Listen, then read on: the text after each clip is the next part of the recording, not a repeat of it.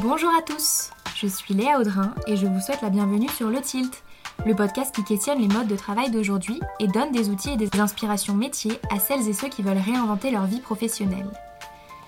Grâce à mes invités et à leurs expériences, vous pouvez enquêter sur votre propre bien-être au travail et pourquoi pas déclencher le tilt pour vous permettre de passer à l'action. Et si, au fond de vous, vous étiez un entrepreneur? Et si le secteur épanouissant pour vous était le digital? Ce sont deux des thématiques que nous abordons aujourd'hui avec Jérémy Bendayan, le douzième invité du podcast. Et s'il y en a un qui a trouvé sa voie sur cette terre, c'est bien Jérémy. J'ai eu l'occasion de travailler avec lui sur différents projets. D'abord en tant que salarié chez Advisors, sa première entreprise, puis en freelance sur la stratégie de marque et de contenu de Splasher, son second projet entrepreneurial, et je sais à quel point il est expert dans son domaine, a un don pour le réseau et est un entrepreneur de talent. Durant cette heure de discussion, nous abordons donc les différentes étapes de sa vie jusqu'à son épanouissement professionnel en tant qu'entrepreneur digital. Petit, Jérémy est un rêveur, il est passionné de jeux vidéo, n'écoute pas en classe et se fait virer de son lycée en seconde. Durant ses études supérieures, il suit une formation de comptable et se rend compte pendant son premier stage qu'il n'est pas fait pour les chiffres ni pour les costards cravates au quotidien. Puis, c'est le tilt, une formation de marketing digital qui le révèle à lui-même. C'est le tremplin de toutes ses aventures entrepreneuriales chez Advisors, Splasher et The Coin Tribune. Avec Jérémy, nous évoquons également l'importance de la passion dans la réussite professionnelle. Nous parlons aussi des débuts de la croissance et de la revente d'Advisors, sa première entreprise. Nous décortiquons aussi la notion de réseau, la conception que Jérémy en a, comment il l'exploite et comment cela sert son entreprise au quotidien. Nous parlons des coulisses du duo business qu'il forme avec son associé Franck Carasso. Nous parlons de l'explosion de son compte TikTok à plus de 115 000 abonnés en 4 mois et enfin, Jérémy donne des conseils à toutes celles et ceux qui veulent se lancer dans leur projet entrepreneurial. J'espère que l'épisode vous plaira. Vous allez le découvrir, nous avons beaucoup ri pendant l'enregistrement de cet épisode et j'espère que cette bonne humeur sera communicative.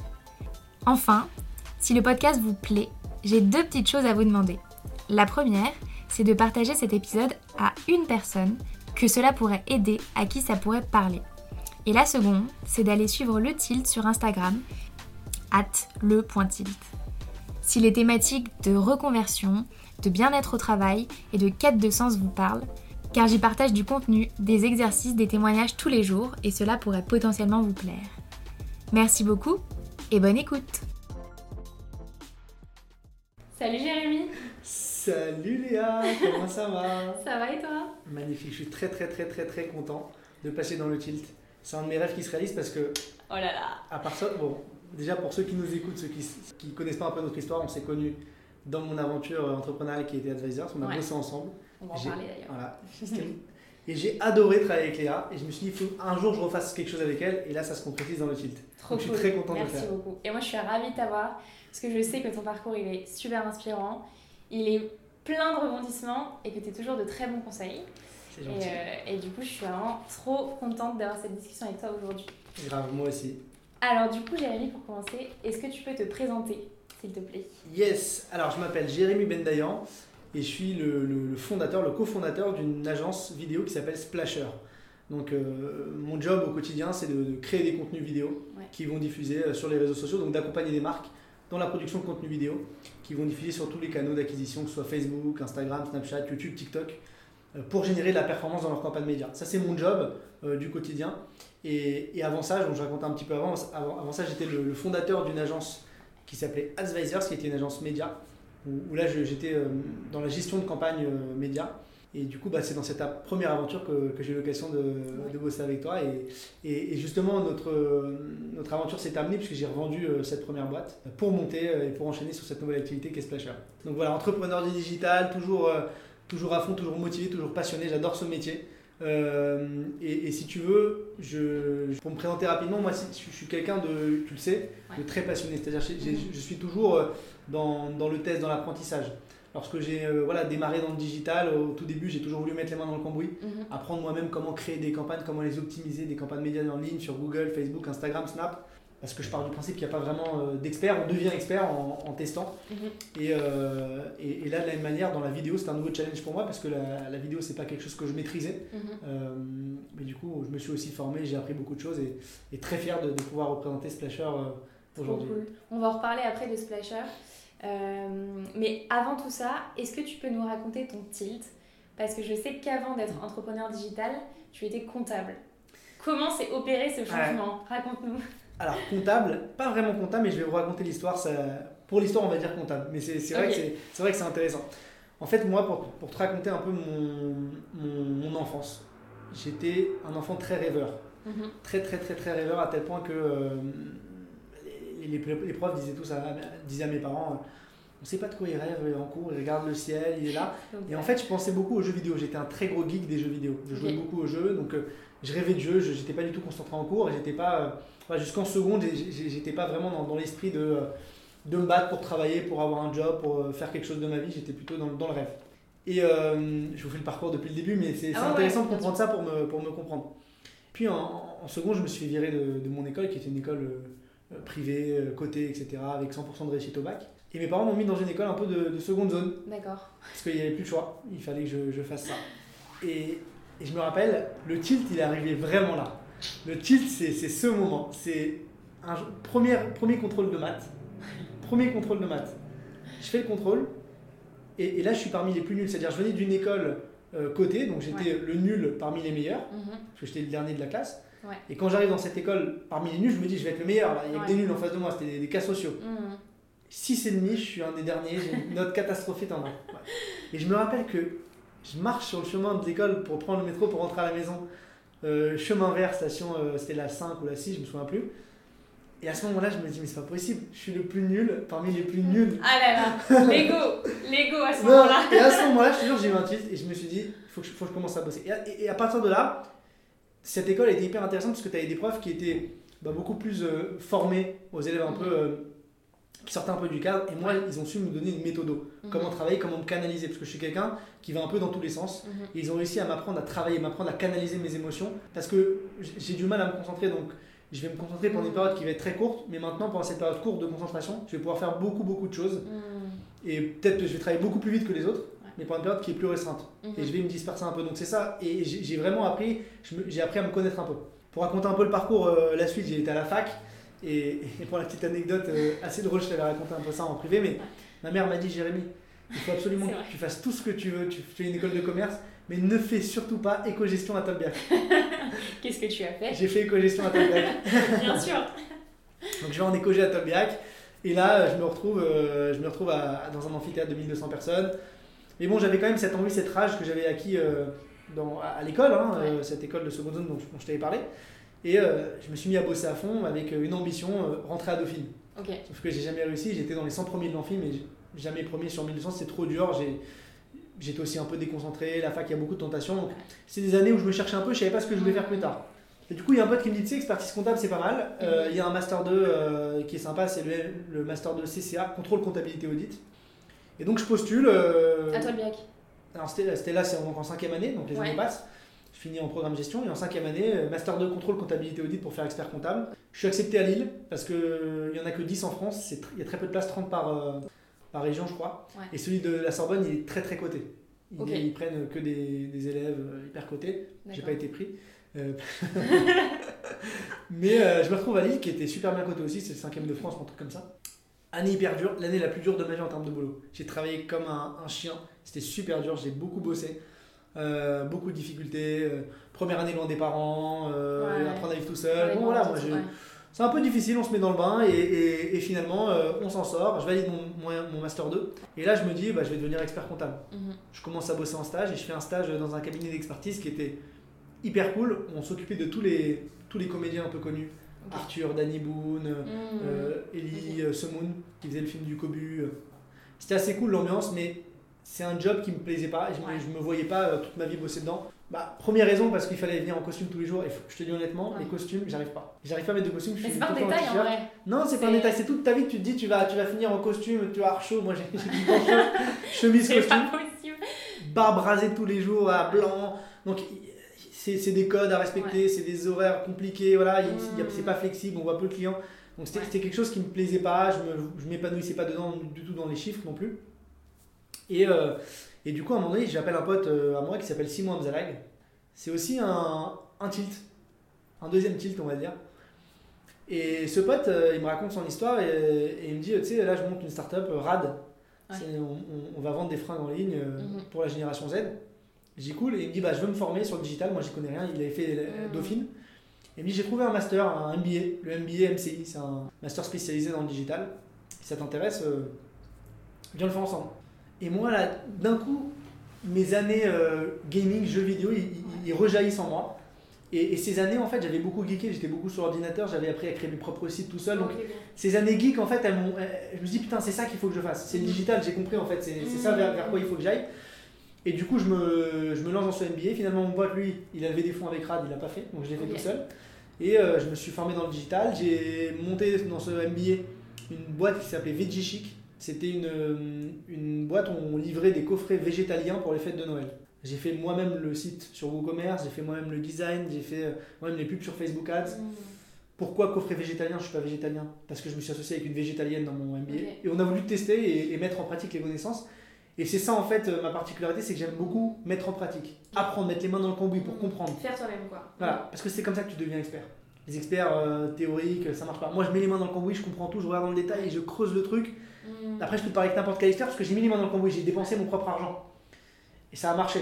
Alors, ça a marchouillé parce que j'ai dépensé 10 000 balles dans ce truc. Et au final, euh, résultat des courses, je me suis retrouvé à moins 1000, moins 1000 euros, j'ai fermé la boîte. Donc, j'ai pas gagné ma vie dessus, mais j'ai tellement appris. J'ai tellement appris, euh, j'ai fait mes premières campagnes Google AdWords, j'ai fait mes premières campagnes C'est comme ça que tu as découvert euh, la pub digitale. Exactement. Et j'ai fait mes premières ventes. J'ai acquis mes premiers clients en ligne. C'était il y a- il y a 8 ans, 9 ans, même plus. Donc euh, donc c'était hyper intéressant. Et, et, et après, je me suis dit, bon, bah, ce qui me plaît, c'est l'acquisition de trafic. J'ai été en agence euh, digitale chez JV Web. Et après, j'ai- commencé à rentrer dans le digital. JV Web, c'est une agence gestion de campagne média, un peu comme Mhm. Advisor, c'est ma première entreprise. J'ai bossé là-bas, ils étaient à Montpellier. Super expérience. Belle équipe, euh, patron inspirant, Jonathan Vidor, qui a appris beaucoup de choses. Des gros clients à gérer. Et là-bas, j'ai acquis euh, bah, justement un peu plus de professionnalisme. Comment on gère un client, comment on travaille, comment on le manage, comment Ouais, on présente cadré un peu euh, comment on présente et tout. Donc c'était c'était une vraie expérience pour moi.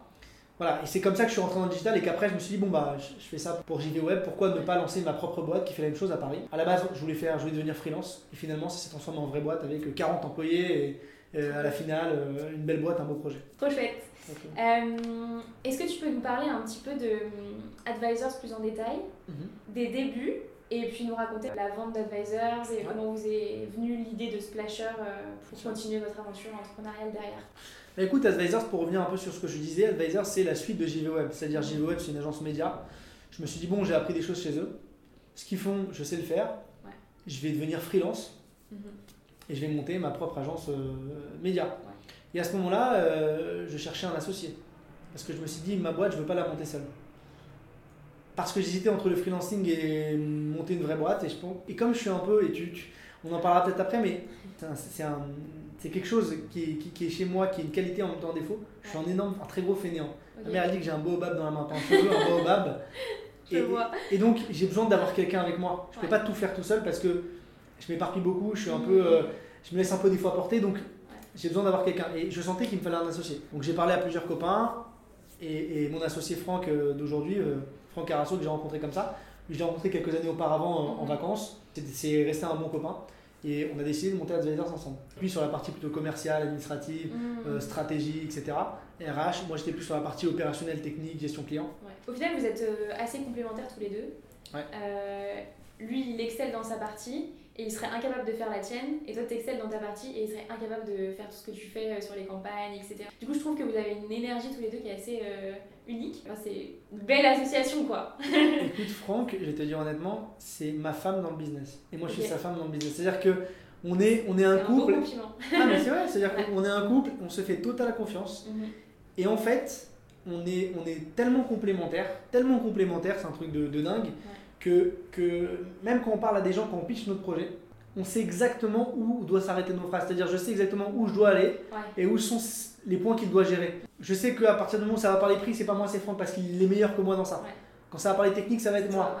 Quand, quand, il va falloir rassurer, ça va être moi. Quand il va falloir euh, être un peu plus sévère, ça va être Franck. Et en fait, on a, on a, on a, des, on, a notre jauge et on pitch très bien ensemble, on, gère très bien et on sait qui doit faire quoi. Et donc, c'est une vraie euh, force et, et, je me vois mal monter un projet sans lui. Et lui aussi, je pense, mm. qu'il se voit mal un projet sans moi parce que ce qu'on a fait pour le monde, on réussit et, et voilà, on a ces, cette vraie complémentarité on change pas une équipe qui gagne. C'est ça.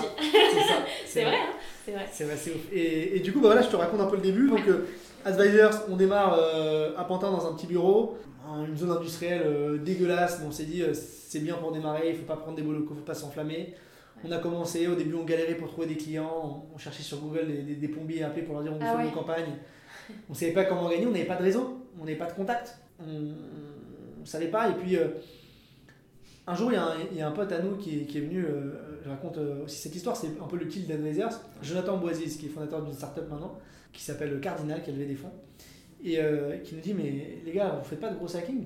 Je dis C'est quoi ça, On dit ah, Vous faites pas un peu de, de call mailing, vous envoyez des mails à la volée comme ça, automatisés avec des outils On dit Mais c'était il y a 8 ans quand même. Hein, pas, oui, c'était pas encore aussi connu que. C'était il y a 8 ans. Il nous dit Mais attends, on va créer un template, un script, j'envoie, j'ai une base mail, je vous envoie 3000 mails. Bam et là, il nous chope 4 gros rendez-vous, dont Atoll. Atoll les opticiens. Et on signe des gros rendez-vous et on se dit putain, le mec, euh, hyper intéressant. dans le même temps, on développe les partenariats euh, avec des agences. On fait la connaissance d'Hervé Bloch, qui est le fondateur des Big Boss, qui nous amène aussi euh, mm. toute, la, partie événementielle. On a sponsorisé cet événement qui était incontournable, qui nous a amené beaucoup de business et beaucoup de visibilité du réseau. Et au final, bah, la boîte se développe. Les premières années correctement et après, il y a une explosion au bout de la deuxième, troisième année, parce que c'est un effet boule de neige. Plus tu signes des clients, plus ils sont contents, plus ça marche. Et donc Advisors, euh, agence média, gestion de campagne publicitaire, notre force c'est qu'on était pure player, spécialiste. À l'inverse de toutes les grosses agences, spécialistes, gestion de campagne publicitaire Google, Facebook.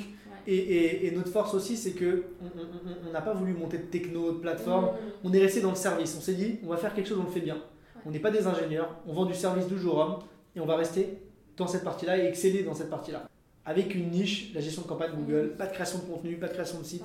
Vraiment, ce qui, au final, est peut-être plus rentable que d'investir dans une techno ou quelque chose comme ça, en tout cas à court terme.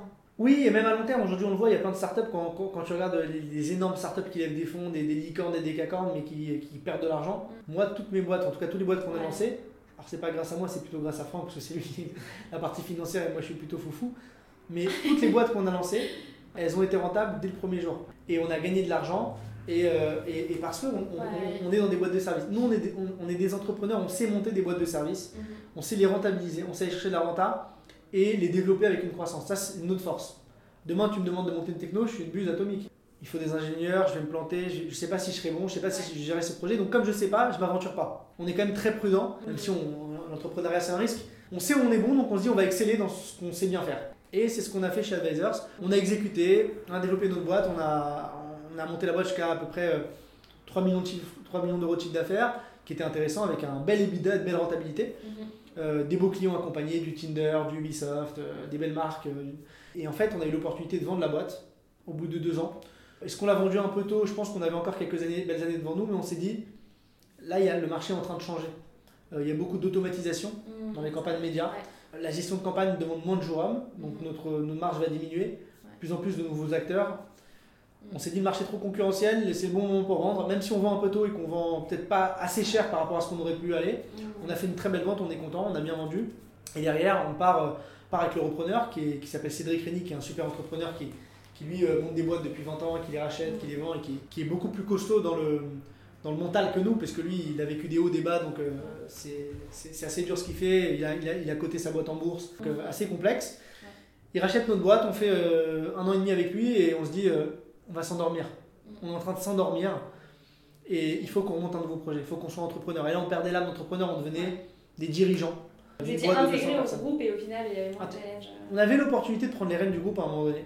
Donc on en avait parlé, on devait, devenir CEO de la boîte. Sauf que financièrement, c'est pas entendu avec Cédric et donc ça l'a pas fait. On devait signer un deal, c'était fait.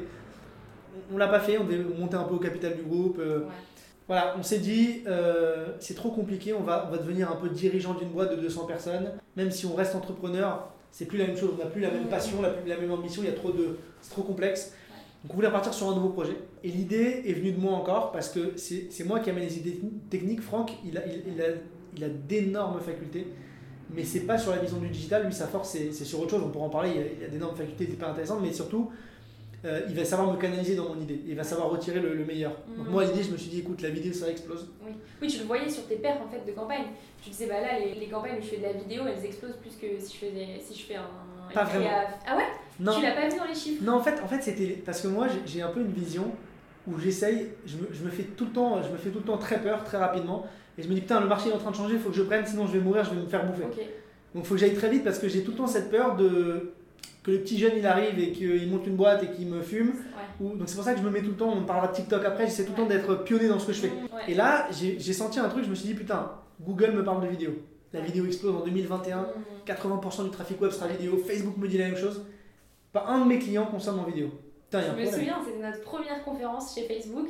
Le sujet, c'était la vidéo. Je me souviens, et on avait fait. Enfin, il y avait vraiment beaucoup d'annonceurs qui étaient venus. Parce que je pense que.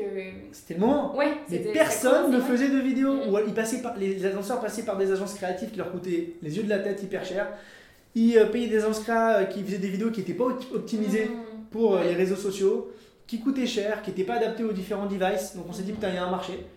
Mais on s'est dit-. Voilà. Et moi, je me suis dit, il il faut pas vendre une vidéo. Le marché d'une vidéo, c'est de la merde. Je me suis dit, il faut qu'on aille sur un modèle différent. Ouais. faut pas qu'on vende une vidéo à un client, mais il faut qu'on lui vende des packs de 10, 20, 30, 40 vidéos. Parce que pour être rentable et pour aller optimiser les algorithmes, il faut beaucoup de data. La data, c'est deux choses c'est ta donnée euh, de conversion, de performance, Mhm. etc. Mais c'est aussi ta donnée créative. Il faut aussi fournir à l'algorithme beaucoup de données de, de contenu créatif pour que l'algo puisse AB tester dans les campagnes médias, se Mhm. challenger et le nourrir au quotidien. Donc nous, l'idée, c'est que vraiment, on s'est dit, voilà, il faut fournir euh, de la data à l'algo, euh, de la donnée créative. Et, euh, et la- et les, et les annonceurs vendent beaucoup de vidéos. Ouais. Et donc c'est comme ça qu'on a, lancé euh, Splasher. C'est une idée, je me suis dit, voilà, c'est le moment de le lancer. La vidéo, ça va exploser. Les annonceurs en ont, moment- en ont besoin, donc on va créer une offre qui va être vraiment adaptée. On va fournir de la vidéo en quantité, à des prix abordables, optimisée pour les réseaux sociaux, qui respectent vraiment les codes des plateformes, et on va repenser le sujet à l'envers. Nous, à la base, on sait faire de la- des campagnes médias. Mhm. Tous nos clients dépensent en médias sur le digital. Donc on va leur dire, on va pas être une agence créative, on va pas venir vous proposer une idée créative et après la décliner sur les réseaux. Ouais. On va leur, vous dire c'est quoi votre stratégie média, où est-ce que vous dépensez, c'est quoi vos objectifs business, ok On va adapter les créas aux médias. Et je pense qu'on est presque un des premiers à, à dire ça parce que les agences, les agences créa n'avaient pas cet ADN média. Nous, on a opéré des campagnes médias pendant 7 ans. Bah oui, non, mais vous êtes. Vous êtes euh, Donc on s'est dit- placés. Voilà, on était les mieux placés pour monter ça, donc on s'est dit, putain, là c'est le moment, Mhm. il faut monter une agence, euh, partir du média et, et- et faire des Mhm. créas optimisés. Mais je pense que c'est aussi ça qui marche, euh, c'est parce que tes clients, ils savent que tu as cette double expertise, que tu as l'expertise technique que tu as faite pendant des années et dans laquelle tu es très bon avec ton équipe. Et aujourd'hui, tu es capable de faire de la créa qualitative. Vous avez aussi une team créa dans votre boîte. Vous êtes capable de, ju- enfin, de jumeler les deux pour aller faire de la perf. Et C'est le but. C'est-à-dire que t'as t'as compris le truc, c'est que nous on avait l'expertise média gestion de perf, Ouais. il nous fallait les créatifs. On s'est associé avec Michael Torjman qui est le troisième associé, qui était lui réalisateur depuis, euh, depuis 10 ans Ouais. et qui a amené sa touche créative Mhm. euh, et qui nous a permis de monter Splasher. Et Splasher aujourd'hui c'est très rapidement c'est deux pôles, c'est le pôle acting et le pôle motion. Le pôle acting c'est on tourne des vidéos pour des clients, on fait tout de A à Z, on écrit les scénarios, Mhm. on fait le casting des acteurs, tournage, montage, livraison des vidéos clés en main. On fait tout de A à Z. Et le pôle motion design, on part d'assets existants. Le Mhm. client a, des images, a des vidéos. On va les récupérer et créer des vidéos sur cette base optimisées pour les réseaux sociaux. On fait du remixage, du remontage, euh, rajoute de la voix, rajoute du motion et on construit des vidéos. Donc en fait, on essaie de vraiment répondre à tous les besoins. Objectif, fournir des vidéos pour les campagnes médias pour générer de la performance. C'est le but. Et, et en fait, on est quasiment euh, voilà, les, les- les seuls à, à- à- à- à faire ça. Ouais. Alors, tu as quelques autres acteurs, mais Mhm. avec un niveau aussi précis sur le média et la perf, on est les seuls, parce qu'on vient, de- on vient de là. Pour resituer pour les auditeurs qui sont un peu moins euh, techniques sur cette partie marketing, euh, si un jour vous allez sur Instagram ou Facebook, que vous voyez une vidéo par exemple pour euh, se loger ou pour Franprix ou pour, euh, je sais pas, Menzo, bah, c'est Splasher qui est derrière euh, ces vidéos et qui, qui les crée pour ses clients. Voilà en gros euh, pour que ce soit plus concret euh, pour les éditeurs. Exactement. Et du coup, vous en êtes tout aujourd'hui avec Splasher Écoute, avec Splasher, aujourd'hui, on est, on est hyper content parce qu'on ne s'attendait pas à un tel engouement. C'est-à-dire que on s'est dit, on a une vision, Mhm. il faut de la vidéo en volume, après abordable parce que si elle est en volume, l'annonceur ne peut pas la payer cher, pour alimenter les campagnes médias et pour faire de la perf.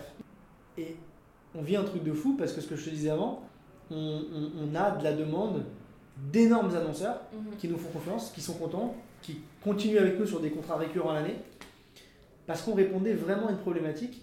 Moi, je savais qu'il y a une problématique, mais pas à ce point.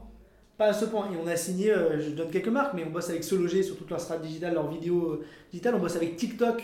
On fait des vidéos pour la France, pour l'Espagne, pour l'Italie maintenant, pour créer des vidéos, pour la stratégie d'acquisition sur Facebook, Insta, Snapchat, euh, pour générer de la- de l'installation d'app. Mhm. Euh, on bosse avec Air Caraïbes, on bosse avec Franprix, Pfizer, laboratoire pharmaceutique, euh, des startups comme NewSign dans la signature électronique, et vraiment, vraiment euh, Somfy, mais énormément de clients. Euh, on vient de signer encore récemment Galerie Lafayette, Sephora, donc vraiment des, des- clients assez, assez costauds, Mhm. France et international. On vient de signer aussi Lime, les trottinettes, sur des Cool.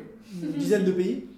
Et donc c'est- c'est quand même assez énorme et, et- et c'est hyper jouissif de se dire on a répondu à un problème et là ça paye. On a une offre, elle marche, elle est adaptée et là le truc il commence à, être un peu scalable au niveau d'acquisition. C'est-à-dire que le truc il commence à, tourner, tourner, tourner, on a de la demande de plus en plus de demandes donc ce qui, devient, ce qui est de plus en plus dur pour nous c'est de recruter, staffer et garder le même niveau de qualité. Mhm. C'est ça notre enjeu aujourd'hui. Ouais. C'est- Il se fait pas vraiment sur l'acquisition parce qu'on démarche très peu. Et c'est ça qui est hyper cool. Comment vous faites pour recruter là aujourd'hui? Premier truc qui est cool, comme je t'ai dit, recruter des clients, c'est hyper facile, on est Mhm. content parce que on a répondu à un problème, il y a, il y a du, il y a du besoin. Mhm. Ce qui était plus dur chez Advisors, on avait une belle croissance, mais il fallait se battre contre d'autres acteurs. Et pour recruter du- des nouvelles équipes, bah, ce qui est hyper intéressant, c'est que ce marché de la vidéo, il, y a du monde. Mhm.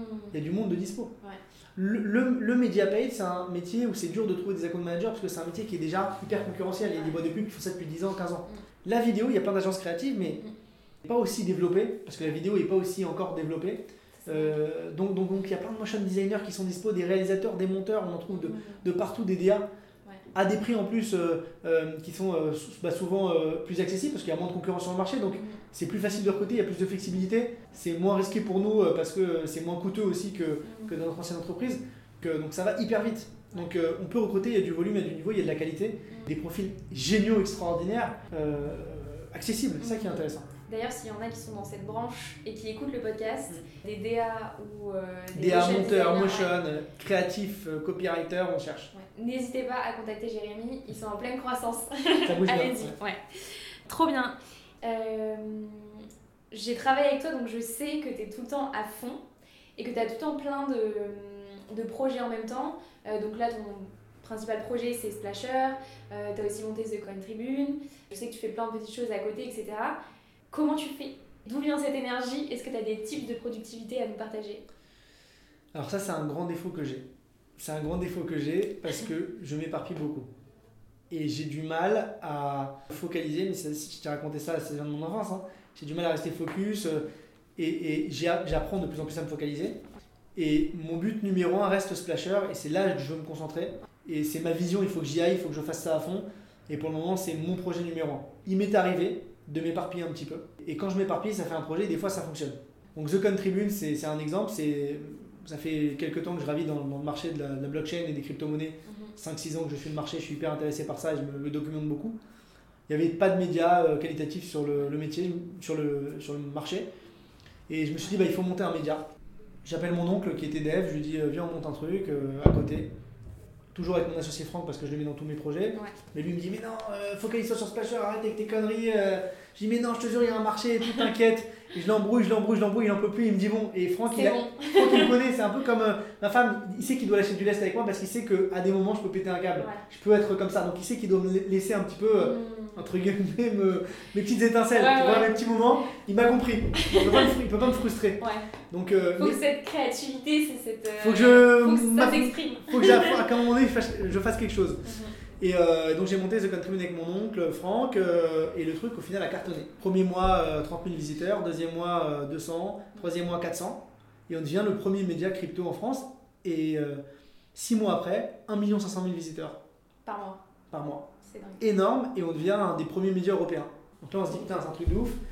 SEO carré, on, avait, on a associé au capital aussi des amis euh, qui ont vendu une boîte de SEO qui s'appelle Primelis, donc Philippe Elkechen et, et Hillel Brodovic qui, qui sont associés au capital et qui ont beaucoup aidé sur le SEO. Projet qui cartonne, mais comme j'ai pas le temps, bien évidemment, Franck avait raison. Il me dit, mais tu vois, t'es sur Splasher, euh, on a beau faire des milliers de vues, mais, millions de vues, mais Ouais. ça se monétise pas, on gagne pas d'argent, on était à jeu. J'ai remboursé les frais, il fallait écrire, du- il y avait beaucoup de contenu, des frais de rédaction, etc. J'étais à jeu. Et à ce moment-là, je dis, euh, bah, il faut lâcher le projet. Et donc, euh, donc j'ai trouvé des investisseurs qui ont pris des parts au capital et qui sont devenus majoritaires. Nous, il nous reste 20% du capital avec Franck. Et ils ont repris le projet. Donc j'ai initié ce projet, je suis cofondateur de ce projet, mais, mais aujourd'hui je ne gère plus au quotidien. Je suis toujours décideur, je les aide au quotidien, mais je suis devenu un investisseur, un, actionnaire Mmh. investisseur qui conseille. Donc ça c'est un exemple de ce que j'ai fait. Après on investit beaucoup aussi. Non, pas beaucoup, parce que Franck euh, me calme aussi. Mais on, a- on a- Ok. on investit dans quelques boîtes et dans le digital, notamment on a investi dans Casper, qui est une startup B2B qui cartonne, euh, qui te permet de trouver le, le contact d'un prospect, mail, téléphone, euh, hyper facilement, hyper simplement, intégré à LinkedIn. Et on a investi dans Keyword, qui est une euh, startup aussi dans le recrutement euh, de développeurs. Dans DigiFood, qui est une startup qui te permet de, de te faire livrer de la bouffe à ta place au stade. Et là, dernièrement, dans Opéane, qui est une, qui est une boisson alcoolisée, une eau pétillante alcoolisée, sans sucre. Eh Donc c'est nouveau, c'est un concept aux États-Unis, c'est ça fait 5 fois moins grossir qu'une bière traditionnelle. Ça a le goût d'une bière, mais sauf que c'est une Ok. eau pétillante alcoolisée sans sucre. Mhm. Donc c'est intéressant, ça cartonne sur le marché américain. Et, euh, et voilà, donc on a fait peu d'investissements, 5 en 5, 6 ou 7 ans, ce qui est très peu. Par contre, lorsqu'on fait des investissements, on s'implique beaucoup. Et c'est là où j'arrive à canaliser un peu mon énergie. Donc Franck, je pense qu'il arrive à me calmer comme ça. On investit dans quelques boîtes et moi je les aide beaucoup au quotididien. Je leur donne des conseils sur la stratégie, la, cré- la création Oui, de tu contenu. fais pas que investir euh, en argent, t'investis aussi Exactement. du temps, en conseil. Tant euh, conseil. ouais. Donc, conseil. Les dirigeants, ouais. Exactement. Mm. Et après, euh, voilà, et au niveau des projets aussi, j'essaie aussi de mettre maintenant cet élan de créativité sur Splasher, c'est-à-dire de, de trouver des nouveaux projets qui peuvent correspondre à Splasher, qui peuvent rester dans le même état d'esprit euh, en lançant des nouvelles offres. Par exemple, une offre TikTok que j'ai lancée récemment. Ça- Parlons-en du coup. Parce que tu as aussi ce projet de compte TikTok où Mm. tu t'es lancé il y a 4 mois, 5 mois. 5 mois, 4, 5 mois, Et, 4 mois. euh, J'ai été voir tout à l'heure, tu as déjà 115 000 abonnés. Ouais, c'est cool. Faut que tu nous en parles. Ouais, bah écoute, en fait, j'ai toujours la peur du petit jeune. Et je- j'ai dit à Franck depuis le début, je dis, nous, on a 10 ans devant nous. Dans 10 ans, il y a des jeunes qui vont arriver, comme nous, ils vont nous défoncer. Ils vont nous défoncer, ils vont monter des agences et ils vont nous défoncer. Il faut tout le temps qu'on soit les meilleurs. Mhm. Mais de toutes les façons, à un moment donné, on va sauter, on sera plus les meilleurs. Faut te le mettre dans la tête. Donc je, donc je dis, en attendant, il faut se former à fond. Moi, je suis convaincu que dans 3-4 ans, il y a des petits jeunes qui vont arriver, ils vont tout révolutionner le marché du conseil. Il va se passer un truc. Parce que ça fait des années que ça bouge pas. Nous, déjà, on révolutionne notre marché. Avec Splasher, on fait quelque chose. Et les gros Ouais. qui se disent putain, on perd des comptes face à des petits splashers qui arrivent, qui nous bouffent des budgets dans la vidéo. On sait pas d'où ça sort. Il peut se passer la même chose dans quelques années. Et, et à un moment donné, on perdra le lead parce qu'il y aura des petits jeunes qui, seront, qui auront plus faim. Ouais. Comme ça. C'est à un moment Qui donné. euh, veilleront dans les nouveautés, les nouvelles Exactement, qui seront nés avec. Moi, je suis pas né avec TikTok, je suis pas né avec Snapchat. Ouais. Voilà, j'ai grandi un petit peu avec, mais je suis né plutôt avec Facebook. Mhm. C'est- moins de l'amour, on va dire. Et du coup, je j'ai toujours cette peur, donc je, me- je me- je me forme au quotidien. Dès qu'il y a un nouveau truc qui sort, j'utilise. TikTok, vu le truc. J'ai testé. Et je me suis dit, bah, il faut que je sois le meilleur, il faut que j'arrive à comprendre tous les rouages. Et je me suis donné comme objectif de euh, monter un compte à plus de 100 000 abonnés. J'ai réussi, aujourd'hui j'ai stabilisé un peu parce que le but c'était plutôt de comprendre la plateforme pour pouvoir aider mes clients au mieux à créer du contenu sur cette plateforme. Et du coup, comme je t'ai dit depuis le début, on fait du contenu plutôt paid, Mhm. c'est-à-dire on fait des, des contenus vidéo optimisés pour les campagnes médias. Sur TikTok, il y a du média paid, mais il y a aussi l'organique qui est très fort. Demain, tu lances un compte TikTok, Sans mettre de budget pub, tu peux avoir des millions Ah, de vues. ouais. Donc nous, on accompagne les marques aussi sur de la création de contenu organique pour TikTok, Mhm. pour alimenter leur chaîne en contenu organique, et c'est cette nouvelle offre que j'ai lancée. Et pour lancer cette nouvelle offre, il me fallait un peu de légitimité. Donc ce compte m'a donné de la légitimité en disant, je sais gérer euh, des comptes TikTok, je sais les développer en organique, je peux le faire pour toi. En plus, j'ai une, bonne, une agence qui va créer des, des, des vidéos optimisées. Donc Splasher crée les vidéos, on amène tout le conseil et on, t'aide à, grossir ton, à faire grossir ton compte TikTok de 0 à 200, 300, 400 000 abonnés si tu es une marque. Et à respecter les codes de la plateforme et à, travailler vraiment cet ADN. Et on a fait ça en partenariat avec une influenceuse connue qui s'appelle euh, What's Up Claire, qui a un million d'abonnés, qui est très inventif, très créatif sur TikTok. On bosse avec plein de TikTokers. Et je me suis fait un gros réseau de TikTokers connus de plusieurs millions d'abonnés. Je suis dans un groupe WhatsApp avec eux, on parle, on s'échange, on, a- on fait beaucoup d'afterwork, on échange beaucoup. Donc j'ai aussi un réseau d'influenceurs que je peux activer pour des clients, donc c'est ça qui est intéressant. Et c'est un nouveau projet que j'amène chez Splasher. Je dis pas qu'on va pivoter, on veut, on veut rester très spécialisé, vidéo adaptée aux médias, mais j'essaie de tester des choses. Voilà, et je me dis que ça peut créer des, des belles offres euh, parce que euh, au final, à la base, Splasher, si on regarde bien, c'était une agence qui faisait que de la vidéo tournée, acting. On a lancé le pole motion, carton plein. Aujourd'hui, acting motion, c'est 50-50. Si demain on fait de l'organique sur TikTok, ça peut être aussi une grosse part du business. Mhm. Pour le moment, c'est très léger, on a deux clients dessus. Ouais. On vient le lancer. On n'a même pas annoncé encore sur les réseaux, mais on va, on va l'annoncer euh, cette semaine. Mais, euh, mais on a déjà quelques clients, donc c'est le début. Je sais pas ce que ça va donner, mais on teste. Ouais. Et je sais que euh, ce sera intéressant pour nous. Quoi. Ouais, c'est intéressant parce que du coup, tous tes projets s'auto-alimentent aussi. Enfin, je veux dire, TikTok, tu le fais pas comme ça tout seul dans ton coin, juste pour avoir une grosse communauté euh, TikTok. Tu fais aussi parce que ça t'alimente en lead certainement sur euh, Splasher. Pas vraiment lead parce que les gens qui me voient sur TikTok, c'est peut-être pas mes clients, c'est pas une CB2B. Par contre, Ouais. légitimité. Il y a des clients à Ouais, moi qui me voient sur TikTok. Mm. Il y a euh, des annonceurs, je leur dis j'ai un compte TikTok, euh, je sais le Mm. faire, donc euh, c'est avec moi qu'il faut signer. Et en plus sur TikTok, je délivre du conseil pour développer, pour t'aider à développer ton compte TikTok. Donc je suis vraiment dans la thématique. Donc c'est toujours conseil digital, stratégie, augmentation. Je partage un peu de contenu euh, sur l'entrepreneuriat aussi, sur le marketing digital. Donc j'essaye de, de rester dans ma thématique. Ça fonctionne. Donc c'est surtout de la légitimité. Hmm, Tu vois. ouais. Je sais même pas si on a dit ce que tu faisais sur ton compte TikTok. En gros, tu donnes des conseils à un utilisateur de TikTok euh, lambda pour faire croître son audience sur TikTok. Exactement. Tu donnes Ou tous les hein. tips. Il y a des Oui, oui, entrepreneurs, des ouais. marques. euh, voilà, je donne tous les tips pour les aider à grossir, à grossir, sur TikTok. Ça, c'est la- la thématique que j'ai trouvée. Et après, j'ai aussi, euh, je partage aussi un peu de contenu sur l'entrepreneuriat. Par exemple, Ouais. ce matin, j'ai posté une vidéo pour mettre en avant un entrepreneur euh, Ouais. dans le chocolat qui s'était lancé sur TikTok et qui Mhm. a développé son compte euh, à 250 000 abonnés que j'ai conseillé aussi. Euh, demain, je vais parler de, de la startup dans laquelle j'ai investi qui est Opéal. Ce projet intéressant, les boissons sans sucre, Ouais, que je trouve très cool pour remplacer la bière hein, qui fait grossir. On peut plus avoir de bite quand tu, quand tu Et bois de l'alcool. tu fais une- un peu d'influence quand même aussi, au Un final. petit peu d'influence aussi, ouais. Un petit peu d'influence Mais même sur LinkedIn, sur LinkedIn aussi, quand je parle Oui. des startups dans lesquelles j'ai investi, ça ramène aussi du business. Casper, Casper, il faut savoir que la boîte dans laquelle j'ai investi, il s'est lancé avec une vidéo à moi sur LinkedIn. J'ai fait une vidéo pour présenter son produit en disant mais c'est hyper cool, tu peux trouver des prospects, les, les mails et les téléphones de tes prospects rapidement. Cette vidéo elle a fait 40 000 vues, il a fait 8000 inscrits. Il a démarré sa boîte comme ça et après bouche à oreille. Ça a démarré comme ça. Je fais aussi un peu d'influence mais c'est pas mon, mon- mon but premier. Et il faut que je, me- je me dise, il faut que je reste focus. Mon but premier c'est Splasher. Mon but premier il faut que j'y arrive, il faut que je reste focalisé parce que je sais que quand je reste focalisé, je mets toute mon énergie, je suis très fort. Et quand je m'éparpille, au final, Franck a raison, je, je- je dilue un peu ma force. Il en faut bien. Non mais j'en ai beaucoup hein, j'en ai beaucoup mais c'est un gros défaut que j'ai. Euh, je rebondis parce que du coup, tu l'as évoqué plusieurs fois pendant toute notre conversation. Tu disais qu'au début, chez Advisor, vous n'aviez pas le réseau. Aujourd'hui, tu dis que tu fais partie d'un réseau euh, de TikTokers à plus d'un million, etc. Le réseau, c'est vraiment une force que tu as. C'est super important et je trouve que tu as une manière de le faire qui est très intelligente et très humain euh, dans ta relation aux autres. Est-ce que tu peux nous parler un peu de ta notion de réseau et comment tu l'exploites? Bah écoute, euh, oui alors déjà le réseau, qu'est-ce que ça apporte? Le réseau ça te fait gagner du temps, tout simplement. Parce que quand tu montes une boîte, quand, quand tu montes Advisor, c'est que tu as zéro réseau. Tu perds 6 mois déjà à comprendre comment acquérir tes premiers clients. À te faire ton réseau, c'est galère et tu as 6 mois difficiles et ça peut te décourager. Par contre, euh, quand tu as un réseau et que tu es splasher, tu as déjà 6 ans de boîte derrière toi, tu appelles tes anciens clients, tu as déjà euh, presque le million de chiffre d'affaires signé parce que c'est des anciens clients et c'est des mecs que tu accompagnes depuis des années qui te font confiance et qui ont besoin de, de- de ce que tu vas leur apporter.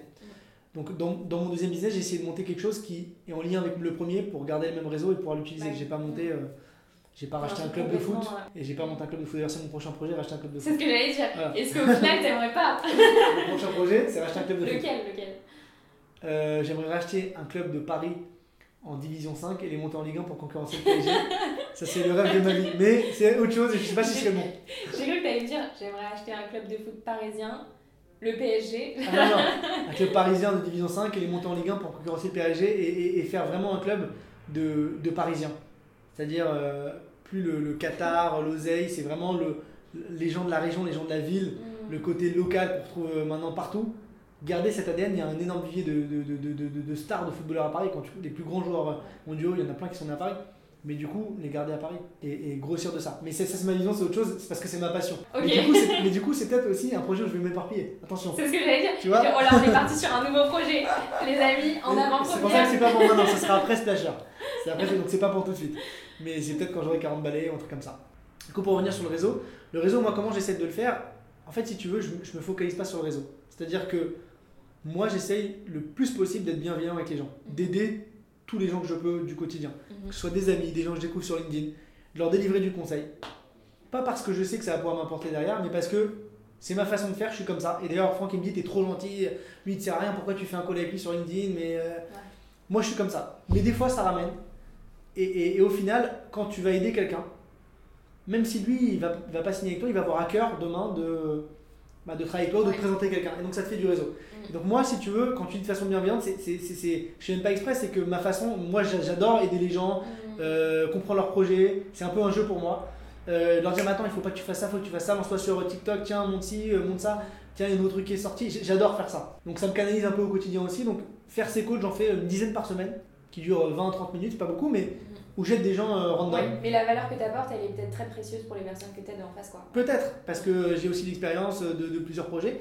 Et du coup, bah, me rendre l'appareil, des fois, ça fait des super clients, des super projets. Euh, je travaille aussi beaucoup mon réseau sur LinkedIn, où je partage beaucoup de contenu. J'entretiens comme ça aussi et je montre euh, mes succès, euh, mes réussites, les projets qu'on a sortis. J'entretiens un peu ce réseau que j'ajoute au quotidien et à qui je parle fréquemment sur LinkedIn, qui est le meilleur réseau social B2B qui permet d'entretenir le mieux son réseau. et j'aimerais m'améliorer à terme sur tout ce qui est mail, stratégie mail marketing que je fais pas assez.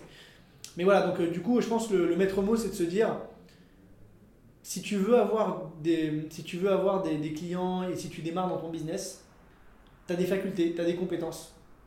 Aide les gens dans ton quotidien, même gratuitement. Tu as euh, ton pote qui est coiffeur, tu as euh, ta belle-mère qui a un site e-commerce, aide-la gratuitement. Commence par l'aider, essaie de, de, challenger. Et tu passes un peu de temps, parce que tu n'as pas de clients, donc tu as du temps. Tu démarres. Aide-les au quotidien et vraiment donne-leur des précieux conseils. Mm et délivre vraiment du conseil. Et, et, et ils, te, le, le, rendront bien. Et c'est ce que je fais aussi sur LinkedIn un peu auprès du réseau, c'est-à-dire que moi aujourd'hui, quand je crée du contenu sur LinkedIn, je délivre mes meilleurs conseils. Je donne tout à mon réseau. Oui, tu te dis pas ah euh, cette technique je vais la garder pour moi parce que tu Non, je donne tout à mon réseau. dans ce que tu donnes. Pourquoi? Parce que je pars du principe que mon concurrent qui va voir ça, il va me copier. C'est intéressant, je lui donne un super tips, il va dire ah putain ça va ce qu'ils font, je vais essayer de faire la même chose. Maintenant, il faut exécuter, c'est pas simple. Exécute, il faut aussi exécuter, moi j'exécute. C'est pas simple d'exécuter. Donc donner un concurrent, ça me dérange pas de toute façon. Les secrets, ils sont, ils sont vite euh, sortis dehors, notamment entre concurrents, ça va vite. Donc j'ai pas peur des concurrents. Après, euh, le réseau, je vais donner beaucoup de conseils, comme je t'ai dit, des secrets. Mhm. Le petit euh, entrepreneur qui démarre, qui n'a pas de budget, lui, il va prendre le secret, il va essayer de le mettre à profit et il sera hyper reconnaissant parce que je lui ai rapporté de la valeur. Et du coup, bah, il va pas, va pas m'appeler pour ses, pour ses campagnes. Il va pas m'appeler parce qu'il va le faire lui-même. Mhm. Il aura utilisé mon secret. Par contre, le gros directeur marketing ou le mec qui a le gros budget, lui, bah, il va prendre mon secret aussi. Il va dire Putain, il est hyper intéressant, smart. Putain, c'est intéressant. Il va le dire à ses équipes. Deuxième secret, troisième secret, je lui parle tout le temps, je lui redonne des trucs. À la fin, il se dit Putain, c'est excellent. J'ai pas le temps, je peux pas le faire moi-même parce que j'ai gère des budgets, faut que je travaille avec ce mec. Et donc, c'est comme ça que j'ai des budgets aussi. Donc, moi, le conseil, c'est à ton réseau, tu donnes tout. Tu donnes tout, tout, tout, tout, tout, tes meilleurs conseils, tu les aides au quotidien et tu recevras. Faut pas avoir peur de dire Ah, j'ai peur, attends, cette presse, machin. Franck, il est un peu différent de moi. Franck, il est moins dans le, dans le côté donné parce qu'il a peur un peu de la concurrence, il est un peu plus parano sur ça. Je le comprends parce que des fois, moi aussi, je suis un peu trop, et des fois, je suis un peu trop peut-être naïf. Mais c'est aussi ce qui fait. Euh, c'est aussi ce qui fait la magie, que ça m'amène un peu de business. Donc l'un dans l'autre, voilà, je suis un peu freiné un peu par Franck, lui il est un peu plus serein et, et, on arrive à, se jauger tous les deux. Mais globalement, je dirais qu'il faut donner au maximum à sa communauté, que ce soit sur les réseaux ou, ou en, en, physique. Super. J'aimerais te poser une question parce que du coup, vous avez beaucoup travaillé, ça a bien marché vos, vos différentes expériences. Est-ce que tu as eu quand même un coup dur, un événement, quelque chose de dur à vivre en tant qu'entrepreneur? Oui, bah, en fait, entrepreneur, c'est une succession de problèmes. Tu as zéro succès. En fait, tu n'as pas de succès parce que tu as tout le temps des problèmes et tu dois gérer problème sur problème. Et la force d'un entrepreneur, c'est qu'il a compris qu'un problème, c'était le quotidien et qu'il allait passer les problèmes comme ça. Et moi, je, suis toujours très content le vendredi, je me dis, putain, j'ai gagné une semaine. Moi, c'est ma vision, c'est j'ai gagné une semaine. Je suis encore là, la boîte elle se développe et je me regarde derrière, je dis, putain, ça s'est développé, c'est pas mal. Mais la semaine, je, suis dans le jus, je suis dans le stress, j'ai des problèmes à gérer, j'ai des merdes, j'ai un salarié finalement qui part parce qu'il a trouvé un job ailleurs et il faut le remplacer et finalement il y a un client pas content ou il y a un client qui nous commande beaucoup de vidéos et ça fait un gros projet d'un coup, je vais pas pouvoir livrer. Donc, il y a tout le temps des problèmes à gérer. Il faut savoir les, il faut savoir les gérer au quotidien moi, pour moi, c'est pas un moment, c'est tout le temps. Il y a tout le temps des problèmes. Mais si je mais s'il y a un moment qui me revient, peut-être une anecdote, c'est un problème qui est plus gros que les autres. C'était au début d'Advisors, on avait signé notre plus gros client qui est Yakarolé. Qui est quoi? Yakarolé, qui est un site de pièces auto, qui nous rapportait 7-8 000 par mois. En honoraire, c'était beaucoup. Et euh, on l'avait signé depuis 6 mois. Et en fait, on s'entendait pas très bien avec le traffic manager. Et un jour, euh, il, nous donne des liens traqués, je me rappelle comme si c'était hier, mhm. qui marchaient pas on les plug, enfin ils marchaient le jour, le jour J, on les plug, le lendemain ça marchait plus, ils avaient sauté. Et deux minutes après qu'ils aient sauté, le fondateur nous appelle en mode euh, Vous avez fait une connerie, euh, j'arrête de travailler avec vous. Alors que c'était pas vraiment de notre faute, mais peu importe. On aurait dû s'en apercevoir, on aurait dû mieux gérer le truc, on était un peu naïf sur le sujet. Et on a perdu notre plus gros compte. Et en une journée, on a perdu 8000 euros de facture tous les mois. Et à l'époque, on signait pas de préavis parce qu'on voulait rentrer les clients, donc on perd le client. Donc gros stress total. Et du coup, tu as un échec Gros échec, coup dur parce qu'on avait embauché des gens pour ça et tout. Et du coup, on se dit, bon, faut qu'on se mette au charbon. Et Franck et moi, en un mois de travail, on a signé genre 12 000 euros de facture de nouveaux clients. C'est-à-dire, on s'est tellement mis la pression, on a tellement charbonné, qu'on a rattrapé et on a gagné 4 000 de facture. Donc, on était en croissance sur le mois, même en perdant notre plus gros client. Ok. Donc, en fait, tu as tout le temps des problèmes. Hmm. Ça vous a mis un petit coup de boost euh, pour aller faire la prospection et aller chercher des Exactement. clients, ouais. Mais, de- mais depuis, en fait, depuis Advisors, depuis la fin d'Advisors, il n'y a plus aucun coup dur qui ressort. Pourquoi? Parce que pour moi, un coup dur, Hmm. ça veut rien dire. Pour moi, pour moi maintenant, c'est devenu le quotidien. C'est-à-dire que j'arrive plus à, à te dire Ah oui, j'ai eu un gros problème. Je peux t'en raconter des dizaines des problèmes. Mais pour moi, c'est pas des, des coups Ouais, durs. ouais. Alors, j'ai la chance, on a la chance d'être dans des, boîtes en croissance. Il y a tout le temps des coups durs, mais je peux pas te dire euh, Voilà, euh, un gros- parce qu'en fait, même si demain je perds mon plus gros client ou deux, dix gros clients, je vais quand même me challenger, je vais quand même trouver des solutions. Et à contrario, c'est une question que j'aime bien. Est-ce que tu peux nous raconter une anecdote drôle qui t'est arrivée pendant ta vie pro Ou incongrue un peu? Alors là, c'est, je réfléchis en même temps, je réfléchis en même temps, mais j'ai pas de. Je vais passer pour le relou de service, tu sais, le mec qui rigole pas du tout. Alors, ah oui, j'ai un truc, un pas mal, un truc drôle si tu veux. Ah, vas-y. C'est un truc drôle, bon, c'est, c'est drôle et en même temps, ça, va- ça, va, ça, ça, fait, ça rappelle à mes années de fac. Petite Ouais, anecdote euh, un, peu, un peu sympa. Ma mère, en fait, qui avait, qui avait un peu peur de, de Mhm. Ma mère, euh, qui me disait euh, Mais je comprends pas, qu'est-ce que tu fais en fait? Tu devais être expert comptable, tu dois avoir un diplôme, et là tu montes une boîte, euh, une boîte dans le digital. Sur un domaine qu'elle comprenait certainement pas.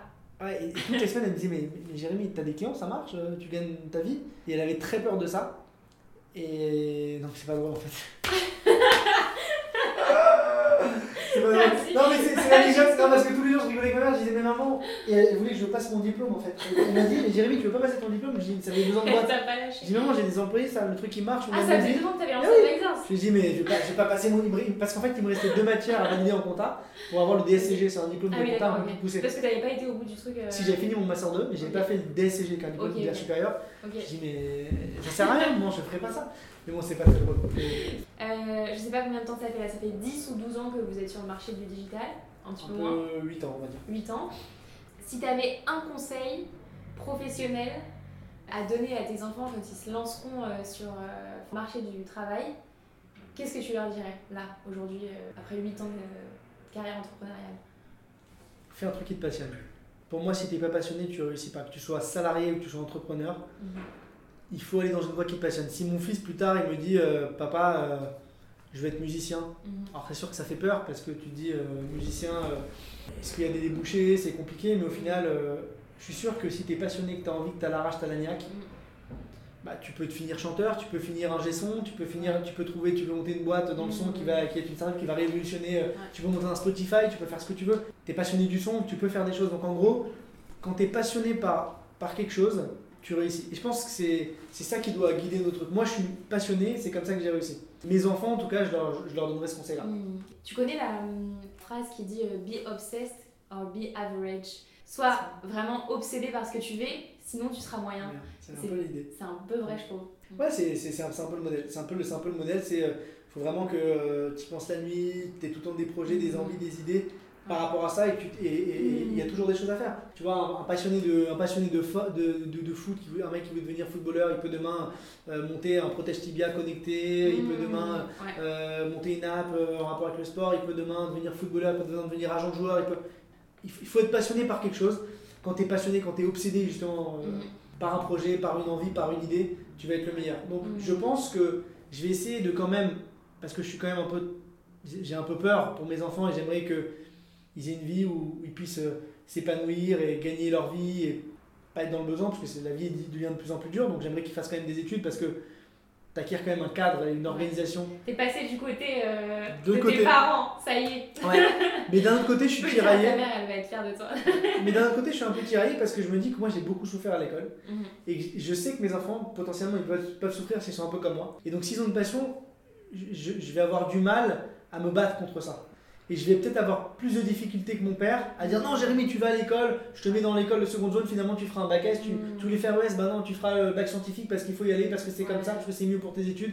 Et j'aurais peut-être tendance à peut-être lâcher prise et à dire bah, si mon fils t'aime euh, Ouais. faire euh, de la musique, euh, Au final, c'est leur faire confiance, tu vois. c'est leur faire tu confiance. sens le truc dans la musique, bah vas-y, et puis fais-le à fond. C'est faire confiance. Et je pense que je serai tiraillé par les deux. Parce que d'un côté, j'ai été éduqué et élevé dans l'ancien monde, et le nouveau monde, il est plus dans le monde un peu, sois passionné, euh, fais ce que t'aimes. J'ai deux dernières questions pour toi. Mm. La première, c'est s'il y a un podcast, un livre, une conférence qui t'a retourné le cerveau et que tu as envie de conseiller à quelqu'un pour s'inspirer, qu'est-ce que tu conseillerais?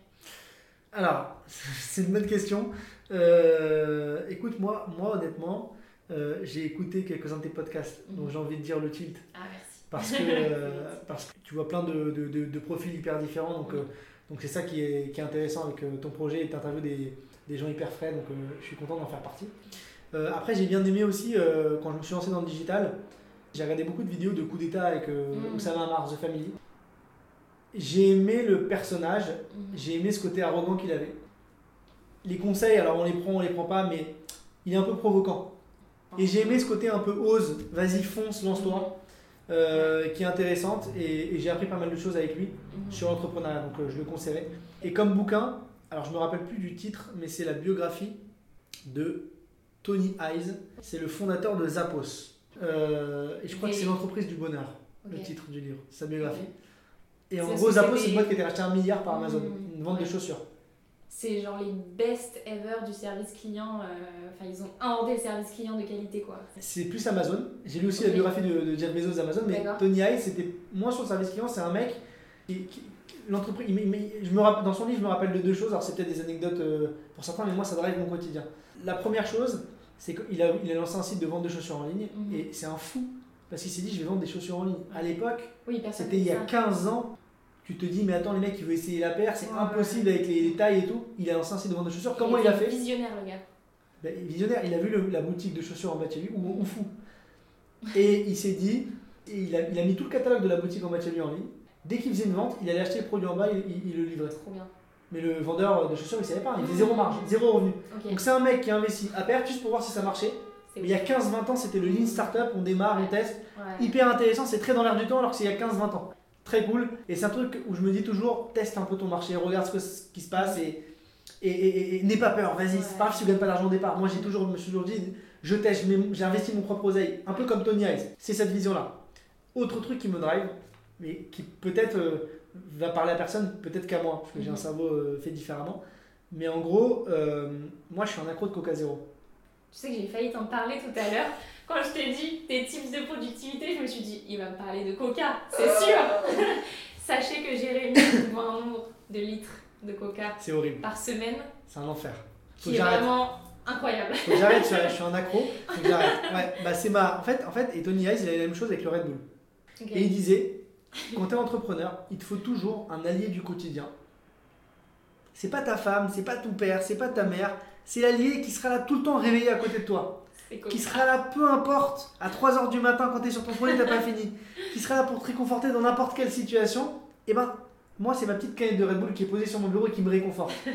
Et moi, c'est mon Coca Zéro. C'est la même chose. Et en fait, quand il a dit ça, je me suis vu en lui. Je me suis dit, putain, mais c'est vrai, en fait, il a mis des mots sur un truc tout con. Mais, mais, mais, mais c'est ce truc, c'est mon Coca Zéro. Il est quand je suis pas bien, je le prends. Quand je suis mal, euh, quand je m'embrouille avec ma femme, quand je perds un client, quand. Il est tout le temps là. Ouais, c'est mon allié du quotidien. allié.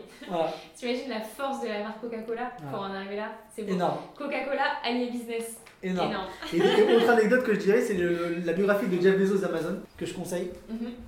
où il y a une anecdote hyper intéressante que j'aimerais vous partager. C'est sur le service client. C'est un truc qui m'a marqué aussi. C'est Jeff Bezos à l'époque, euh, Amazon c'était déjà assez gros, mais il, il y a 10 ans aussi. J'ai lu sa bio, mais j'adore lire les biographies d'ailleurs d'un entrepreneur. Et, euh, et euh, il disait, il te racontait l'histoire que.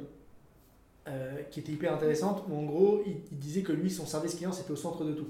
Et il disait à son service client, il leur dit, peu importe, il- à l'époque, il vendait que des livres, encore. Mhm. Et il disait, peu importe ce que vous demande la personne au téléphone, sur un livre, ou pas, vous trouvez la solution.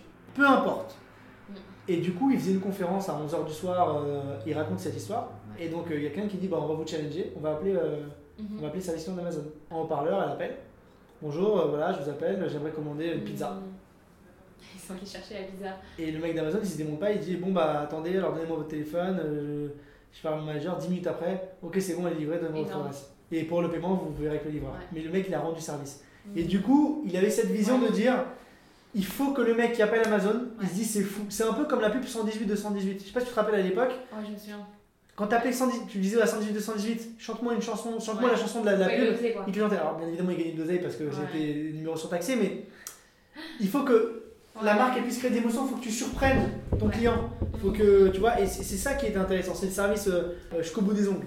Ça me fait penser à. Je sais pas si tu l'as lu, le livre euh, de, du mec de Capitaine Train. Alors, il parle de ça, de, du service client et du fait que ça doit être le centre de ton entreprise. Et euh, ils disent, bah, en fait, nous, on a réussi là où SNCF a échoué. Mm. C'est-à-dire que quand tu prends un billet de train, que tu te le fais annuler ou que tu as un, un changement, etc., tu as envie de te tirer une balle parce que c'est un- une galère sans nom pour se faire rembourser ou pour changer. Il dit, nous, on a travaillé pour que cette expérience client sur le train soit exceptionnelle et fluide. Mm. Il dit, c'est là qu'on a fait de l'argent, c'est parce qu'on a Bah oui, enlevé un nœud dingue.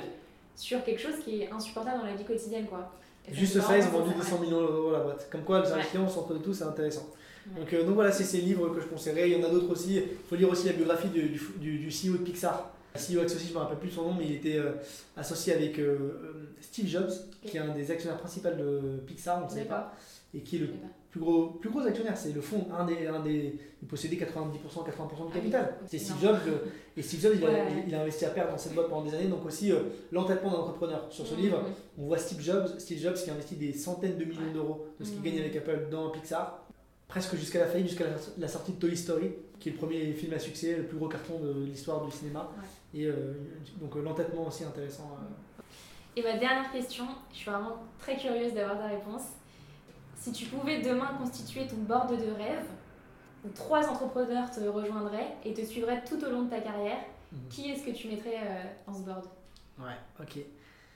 Alors, dans ce board, je mettrai Franck Carasso, mon associé, puisque c'est mon binôme professionnel. Je Ouais. ne vois pas demain euh, ne pas le mettre dans mon board. Deuxième, euh, deuxième binôme, je mettrai ma femme. Parce que mine de rien, c'est une entrepreneuse aussi, elle monte sa boîte. Et elle est de bons conseils au quotidien. Elle ressemble beaucoup à Franck dans son attitude. Et, et- et elle m'aide beaucoup à prendre des décisions.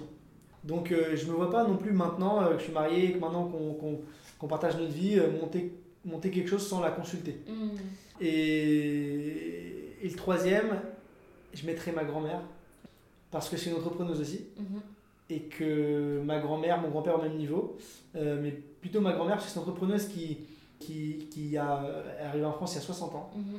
Elle cousait des robes de mariée, des robes du soir, elle avait sa boîte, elle a eu 35 employés avec mon grand-père. Et, euh, et aussi parce qu'elle cuisine des très bonnes boulettes. Et dans un board, et que dans un board, en fait, il faut aussi un, il faut bien manger. Ouais. C'est-à-dire qu'il faut cette bonne ambiance. Voilà. Ouais. Donc c'est une entrepreneuse, mais, mais c'est pas ça que je vais, je vais chercher uniquement chez elle, c'est parce que c'est ma grand-mère qui fait des super plats euh, euh, tunisiens, boulettes. euh, Trop bien. voilà. Donc au final, ton board de rêve, tu l'as déjà. Mon board de rêve, je l'ai déjà. Et je pense que Ouais. j'irai pas chercher un entrepreneur extérieur ou quelqu'un d'autre, parce que je pense que n'importe qui, on est tous entourés des bonnes personnes. Tout le monde, dans ton réseau, tu les as les bonnes personnes. T'as besoin d'aller chercher le Simon Signy, le Niel, le Steve Jobs Ouais. ou autre. Tu l'as autour de toi, dans ton quotidien. Ta mère, ton père, tes amis, tes potes, ils sont de bons conseils, ils peuvent t'aider. Il faut trouver le- ce bon entourage et il faut avoir les, les bonnes, faire les bonnes rencontres, mais tu peux l'avoir au quotidien autour de toi. Voilà, c'est peut-être la morale, c'est que je retiens de ma vie d'entrepreneur pour le moment, c'est rester ouvert, Mhm. toujours alerte, euh, toujours alerte sur les nouveautés. Mhm. Donc on parlait des nouveaux réseaux sociaux.